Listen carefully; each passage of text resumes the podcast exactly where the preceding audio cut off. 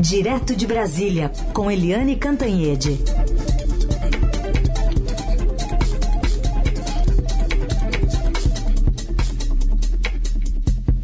Oi, Eliane, bom dia.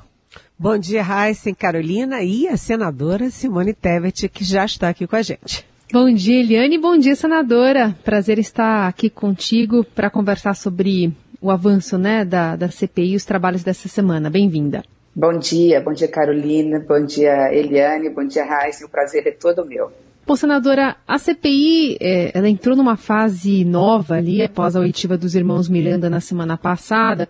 E ontem alguns senadores acionaram, como disse o, o Heisen, o Supremo pedindo essa investigação para apurar se o presidente cometeu crime de prevaricação por não mandar investigar suspeitas de irregularidades né, apresentadas é, supostamente a ele pessoalmente. E ontem a gente viu uma reação inusitada do presidente após o avanço dessas investigações né, sobre a compra da Covaxin falando a alguns apoiadores, ele mudou o tom, a retórica de que não há corrupção no governo e disse que não tem como saber o que acontece nos 22 ministérios. Qual é a interpretação da senhora sobre essa mudança de postura do presidente, que até ontem bradava que quem manda no governo é ele? Pois é, Carolina. É, bom, é importante lembrar que o presidente está numa situação extremamente delicada, né? Vamos falar muito rapidamente aqui. A denúncia foi feita por um servidor público de carreira e, na realidade, ela não é uma invenção da cabeça da CPI, essa investigação. Essa investigação ela já está ocorrendo em paralelo no Ministério Público Federal. Tanto que o servidor, ao depor e com base numa série de indícios lá, o Ministério Público, até onde eu saiba, desmembrou essa, essa denúncia é, Eliane está acompanhando bem também, é, para que pudesse ir para um braço do Ministério Público relacionado ao combate à corrupção. Então, o Ministério Público já investigou nesse contrato, a princípio fraudulento, no mínimo, para não dizer outra coisa, por tudo que nós já vimos, já desmembrou e falou: olha, aqui tem coisa. Bom, aí o que nós temos, e por isso talvez a atitude do presidente da República, nós temos um, um servidor de carreira que é irmão de um deputado federal bolsonarista, representante da base do governo, que tem acesso ao Palácio do Planalto, disse, que inclusive tem fotografia na presença do presidente, seguinte, olha, eu avisei o presidente. Então o, o presidente tem dois caminhos. Ou ele realmente não sabia, mas se não sabia, ele ficou sabendo, e se ficou sabendo não fez nada, no mínimo, né, nós estamos diante de um possível crime de prevaricação, que também que é muito grave, porque tem repercussões é, não só no mundo jurídico do direito, mas mas repercussões com ações políticas, é, e que ele poderia ter acionado a CGU, a, a, o diretor-geral da Polícia Federal, e não fez, ou ele sabia, como é o, o, o que está sendo afirmado, que nós conseguimos arrancar na sexta-feira à noite do deputado. Em sabendo, se não fez nada, continuou, a princípio, cometendo, né, estamos diante também de um possível crime de prevaricação. Acontece que a informação que nós tivemos por base de senadores governistas é que o presidente teria saído como, como em defesa dizendo que acionou o, o ex-ministro Pazuello. E só que o ex-ministro Pazuello saiu dois dias depois do Ministério da Saúde. Então, a peça-chave para nós entendermos tudo isso está na oitiva, novamente, do ex-ministro Pazuello para ver se realmente foi acionado e se foi acionado porque não fez nada. Então, assim, é no mínimo inusitado e nós temos que ver agora qual vai ser a linha de defesa do presidente e do seu entorno. Bom, o, o nós conseguimos arrancar foi quase que uma humildade aí, porque foi a senhora que, que puxou ali acabou fazendo ele falar o nome do deputado Ricardo Barros. É, embora seja de outra casa, eu queria saber da senhora em relação ao deputado Ricardo Barros na, na própria CPI e um possível encaminhamento para a Câmara também. O que, que a Câmara pode fazer em relação a essas revelações que ele nega? Eu acho que a, a primeira CPI tem três caminhos, Heinz.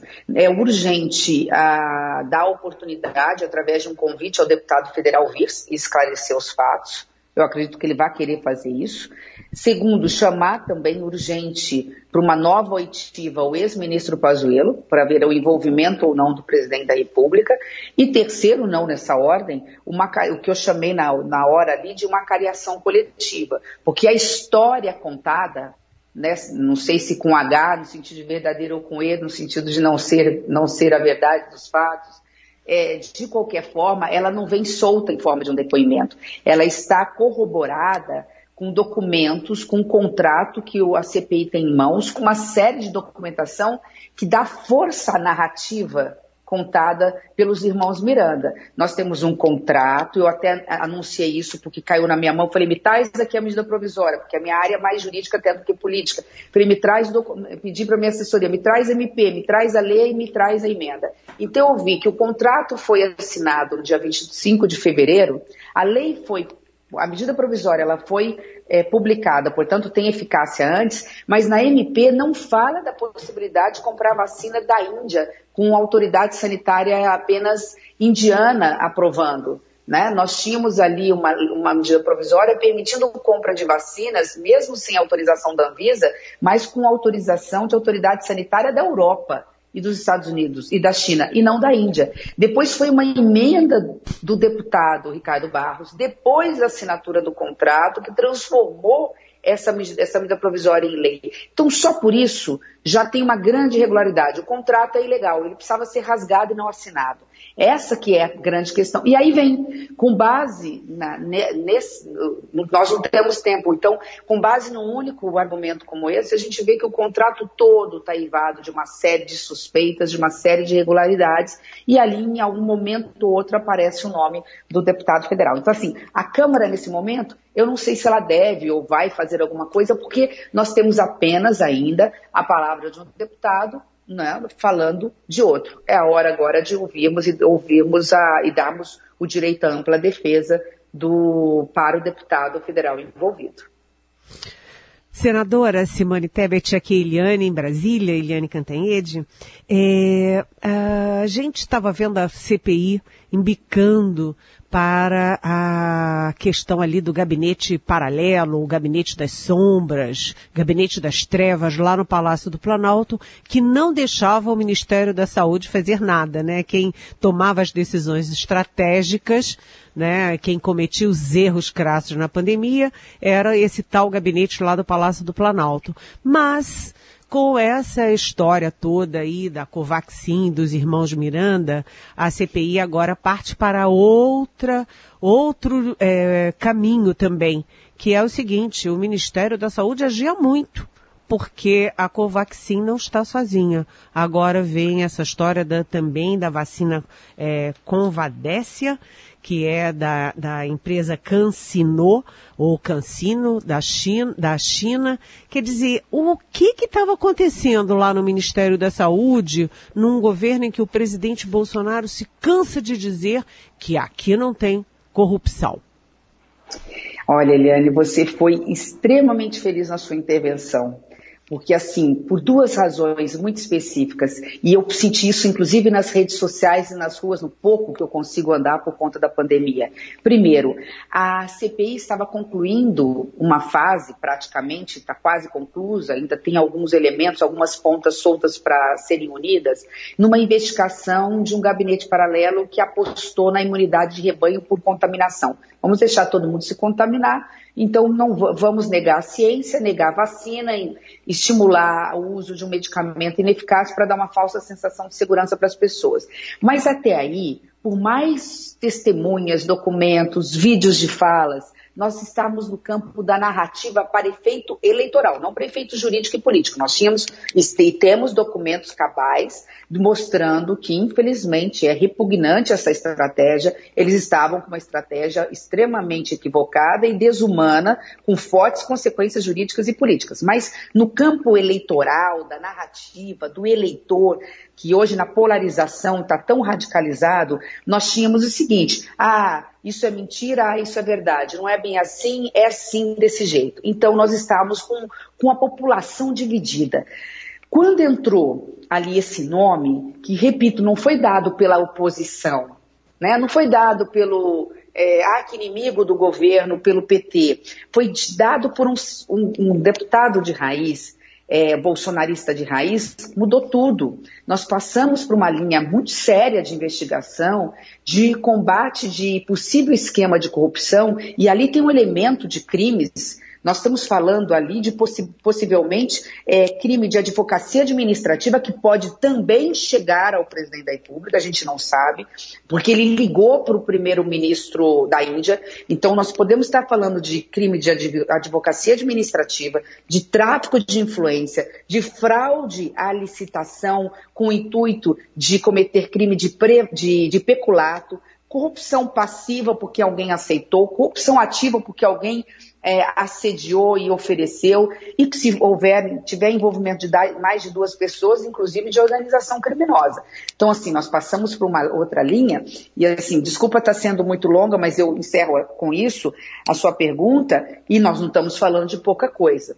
Nós estamos falando de um contrato de 1 bilhão e 600, você mencionou outro de 5 bilhões de reais que precisa ser investigado, e fosse 100 milhões, fosse 100 mil, é dinheiro que está deixando de comprar vacinas que estão faltando no braço da população brasileira. Eu fiz uma única pergunta para o Pedro Halal um dia antes ou dois dias antes, eu não sei, que isso está me doendo muito.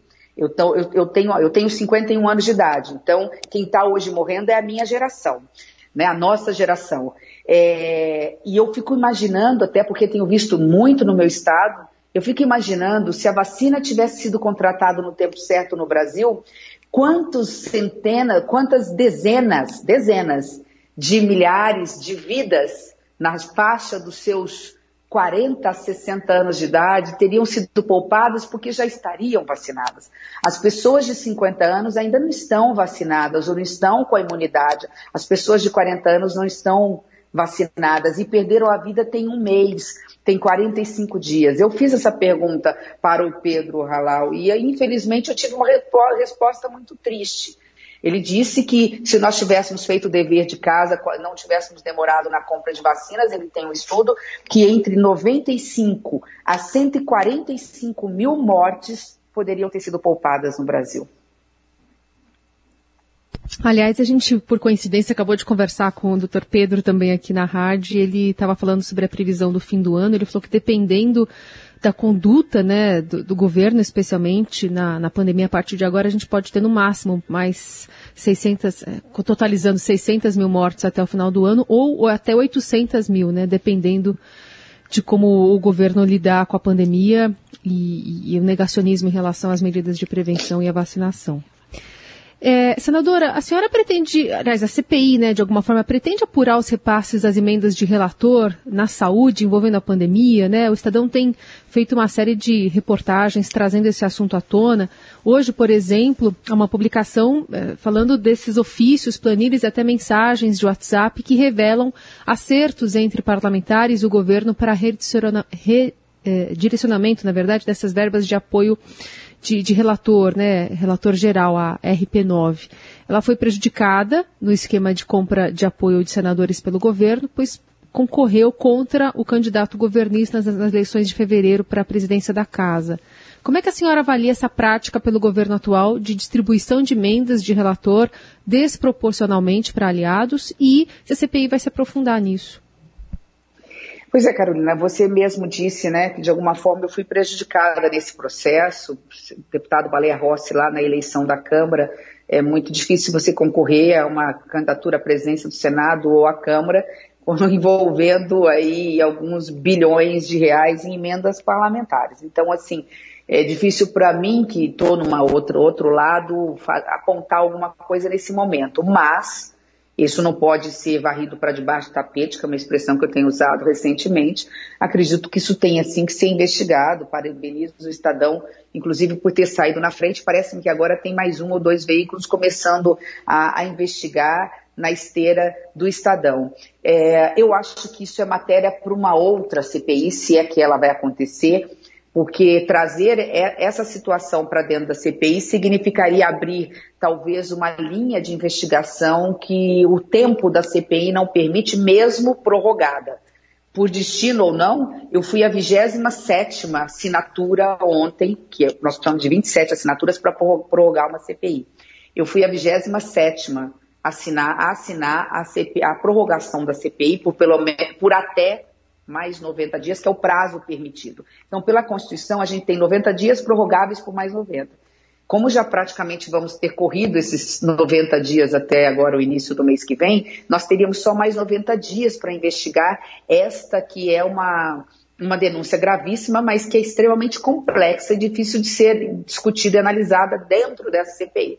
Acho que esse ou é um, uma, um assunto para uma nova CPI que não aconteceria porque acho que não teríamos assinaturas suficientes para assinar, afinal eu não tive 27 votos na presidência do Senado, não estou dizendo que quem não votou em mim, muito pelo contrário, tive pessoas muito próximas que falaram, não tenho condições porque eu tenho compromisso partidário, mas eu não acredito que tenhamos assinaturas suficientes, o que significa que esse é um assunto para o Ministério Público, para os órgãos de controle e fiscalização e em breve, e para a própria imprensa que sempre tem, é, sai na frente nesse processo investigativo né, extraordinário num país que é democrático. Essa é a importância da democracia, de você ter uma imprensa livre e faço aqui toda a minha homenagem em nome da Vitória Bel, que foi a última, infelizmente jovem, né, a ser vítima da, dos impropérios do presidente da República, aquele que sabe é, rugir contra a, os considerados mais frágeis, mas que mia como um gatinho diante, infelizmente, dos poderosos. Eu não vejo ele fazer muitas vezes com os jornalistas o que faz com as jornalistas. Então, aqui, Senadora, meu reconhecimento e meu repúdio.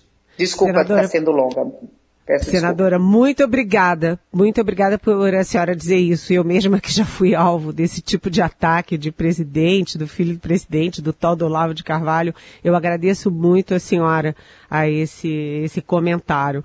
Agora, eu queria entrar numa questão muito, uh, vamos dizer assim, macro na questão da, da CPI, porque é o seguinte, daqui e dali a gente ouve gente dizendo assim, ah, essa CPI não vai dar em nada, não vai dar, é, vai dar em pizza. A gente sabe que a CPI já deu em muita coisa, já revelou para o povo brasileiro uma série de erros em questão de máscara, isolamento, Manaus, vacina, etc. A gente sabe que a CPI já rendeu muito, mas do ponto de vista jurídico, a senhora que é dessa área, qual é o objetivo final da CPI? Até onde ela pode ir? Bom, agora, é, nessa segunda fase, que também vai ser, o que eu vou dizer vai servir para a primeira também, na segunda fase, e isso foi muito importante, Eliane, ontem foi abordada a respeito dessa denúncia-crime, queixa-crime feita no Supremo. Embora eu entenda, é legítimo dos parlamentares, achei que foi um pouquinho prematuro, faltou aí talvez esperar 15 dias, que é o depoimento do Pazuello, do Ricardo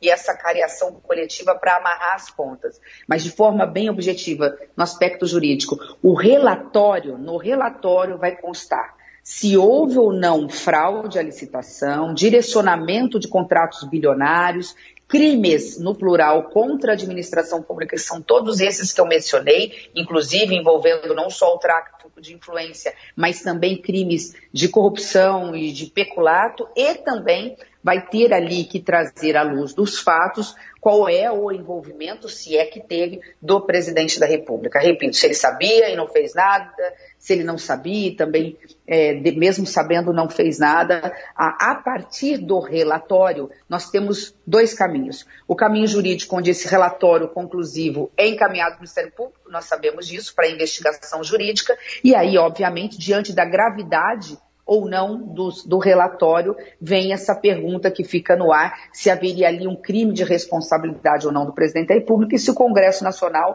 está preparado ou vai querer abrir ou não a Câmara dos Deputados qualquer processo de impeachment.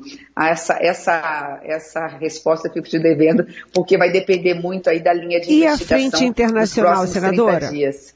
E a Frente Bom, Internacional? Essa, essa Há é articulações né? para chegar até a Corte de Haia ou a Corte de Direitos Humanos aqui uh, da América Latina. Esse relatório ele, ele vai corroborar. A gente sabe que já está sendo articulado, desenhado, alguma coisa nesse sentido. O relatório ajuda? A resposta é sim. O relatório vai trazer ali elementos é, probatórios que possam dar suporte a essa interpelação internacional também. Senadora, uh, no depoimento lá da, da sexta-feira, lá pelas tantas, já estava avançando no horário, o, o, deputado Luiz Miranda insinuou ali, sinalizou que haveria uma gravação da conversa com o presidente. Não estou nem entrando no mérito aqui se é correto ou não, quem fez, quem não fez. mas depois em entrevistas ele até voltou a insinuar isso, inclusive aqui em entrevista ao Estadão. Até que ponto o senhor acha importante ir por esse caminho, se, se existe ou não uma gravação? Eu acho que isso fica um pouco, Raíssa, isso fica um pouco fora da CPI. Mas, obviamente, que isso traz para o Palácio do Planalto um, um temor e faz com que o Palácio pense duas vezes antes de sair com narrativas equivocadas. Foi um erro gravíssimo aquela, aquela coletiva dada no atropelo sem, sem sentido do ex-ministro, ex-deputado Onyx, quando ele veio apresentar documentos e numa linha de a melhor defesa é o ataque, atacar um servidor de carreira com documentos é, é, equivocados, para dizer o mínimo, depois contraditados pela própria empresa. Falou, não, não é esse bem o documento, o documento que eu mandei é esse, mas eu mandei outro também, então o servidor tem razão.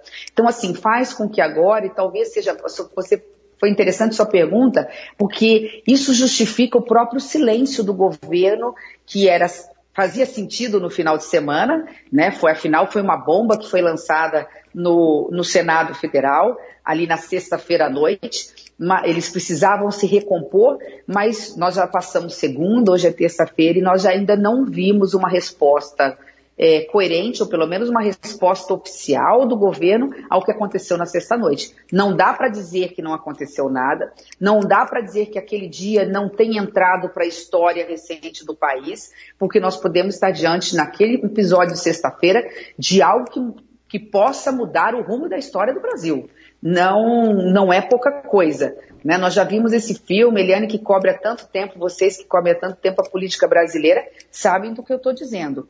A partir dali, o governo entrou, no mínimo, num, num, num sinal de alerta, porque e isso vai, vai se mostrar claramente, eu não tenho dúvida, depois na, na, na pesquisa. Basta ouvir daqui 10 dias a população brasileira para ver como que ela avalia, ou como ela está avaliando o governo federal em relação à conduta, a, a sua conduta em relação à pandemia. Então, e acho o efeito no Centrão, um... senadora? O efeito no ah, Centrão. Centrão está tão quietinho. É, pois é. E o presidente também numa situação complicada, porque se fica com o Centrão, né? Se fica com o líder, é, a gente sabe, né? Se correr, o bicho pega. Se ficar, então eu acredito que o Centrão já deva estar revendo ah, o seu posicionamento. Deve, obviamente, que estar também atento aos novos acontecimentos. Eu diria para todas as perguntas que vocês me fizeram ou que tem para me fazer, Eliane, eu diria o seguinte: temos que aguardar os próximos 15 dias. Nós temos que aguardar a vinda do Pazuello, a, a vinda do, do, do, líder do governo e uma cariação feita entre Pazuello, o seu número dois, que é o Elcio Franco, que foi muito citado, a, a senhora Regina, que foi junto com o Tiago, que assinaram a autorização sem ter a comprovação de que era possível assinar, mesmo sabendo de que alguma coisa tá, tinha de muito errado ali. O presidente da Precisa Medicamentos, que é o intermediário dessa transação toda, é, enfim, é, e tem pelo menos mais duas pessoas ali que precisam vir para essa cariação. A partir dali, muita coisa vai, vai ficar clara no campo jurídico e nessa pergunta que você me fez no campo é, político. Quem continuará ou não com dando sustentação ao governo federal. E de uma certa forma blindagem, né? Vamos, vamos acompanhar. Muito bem, a gente conversou com a senadora Simone Tebet, agradecemos muito a participação da senhora aqui, bom trabalho aí na, na CPI no Congresso nessa semana, senadora. Eu que tenho a agradecer à imprensa pelo belíssimo trabalho que tem, fazendo, tem feito e está fazendo a favor do, da democracia do Brasil. Um grande abraço. Obrigada, senadora. Mas para arrematar, Eliane, ela deu aqui importantes caminhos, né? Acho que direcionamentos para essa CPI. Olha, é, com certeza, né? A Simone Tebet, ela estava falando, né, que ela é mais da área jurídica, ela tem um foco mais jurídico, ela que é advogada, do que é, só político. E ela deixou claro, o relatório final vai sim é, focar em vários crimes. Ela citou vários crimes, né? Citou prevaricação, citou corrupção ativa, corrupção passiva, é, advocacia administrativa, várias, várias é, incriminações, evidentemente, contra o governo Bolsonaro e, inclusive, contra o presidente Jair Bolsonaro. E ela também admitiu que uma das frentes da CPI é levar o relatório final não apenas para o Ministério Público, para efeitos de crime de responsabilidade, mas também para foros internacionais, como eu publiquei, antecipei no Estadão. Levar para a Corte de Haia e levar também para a Corte de Direitos Humanos aqui da nossa América Latina. Ou seja, ou seja, a CPI não está aí para brincadeira. Agora, ela também sutilmente, elegantemente, ela deixou claro que houve um certo mal-estar na CPI com a decisão do vice-presidente, o senador Randolfo Rodrigues, e dos senadores é, Cajuru e Contarato, de já abrir uma denúncia-crime ontem no Supremo Tribunal Federal contra o presidente Jair Bolsonaro. Ela achou precipitado e, pelas minhas informações, não foi só ela não. Nisso, a cúpula da CPI, que vinha jogando muito é, como time, nisso a CPI se dividiu. E não está na hora da CPI se dividir. Né? Tem muita coisa pela frente e se a CPI topar, né, levar adiante a ideia de uma ali de uma acareação entre Pazuello, Coronel Elcio Franco, é, os irmãos Miranda, etc., etc., a coisa pode ficar muito, muito feia. É, e já está porque, como a gente tem visto, além da Covaxin, também tem a vacina Convad, como é que é?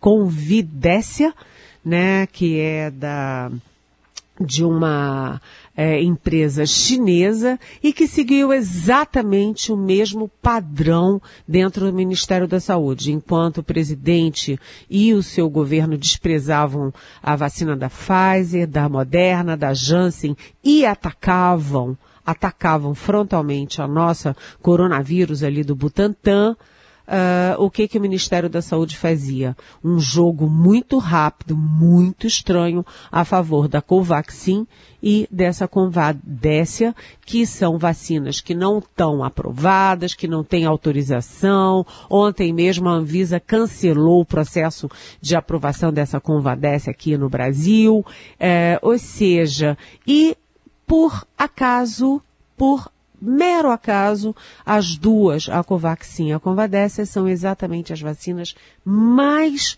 caras da, de toda a plataforma aqui eh, em análise no Brasil. Ou seja, está evidente para todo mundo da CPI que aí tem. Aí tem e o pivô dessa história toda se chama Ricardo Barros, o líder do governo Bolsonaro na Câmara e ex-ministro da Saúde. Aliás, a empresa que representava, não representa mais, a Convadécia no Brasil fica onde? Em Maringá, no Paraná, que é exatamente a cidade do Ricardo Barros. Deve ser só coincidência, né, Heisen? Tudo ali, uma né? esposa ter sido contratada por Itaipu, né, para ser conselheira. Também que é tudo ali, né, no Paraná, né? É, com um salarinho de 26 mil reais para se reunir a cada dois meses. Puxa, eu só também queria, hein? Muito bem, a gente vai alinhavando essas coincidências, sempre com a análise precisa aqui da Eliane Cantanhede, todos os dias no Jornal Dourado. Nos despedimos dela, porque amanhã tem mais, Eliane, já já tem CPI. É verdade. Beijão para vocês e até amanhã.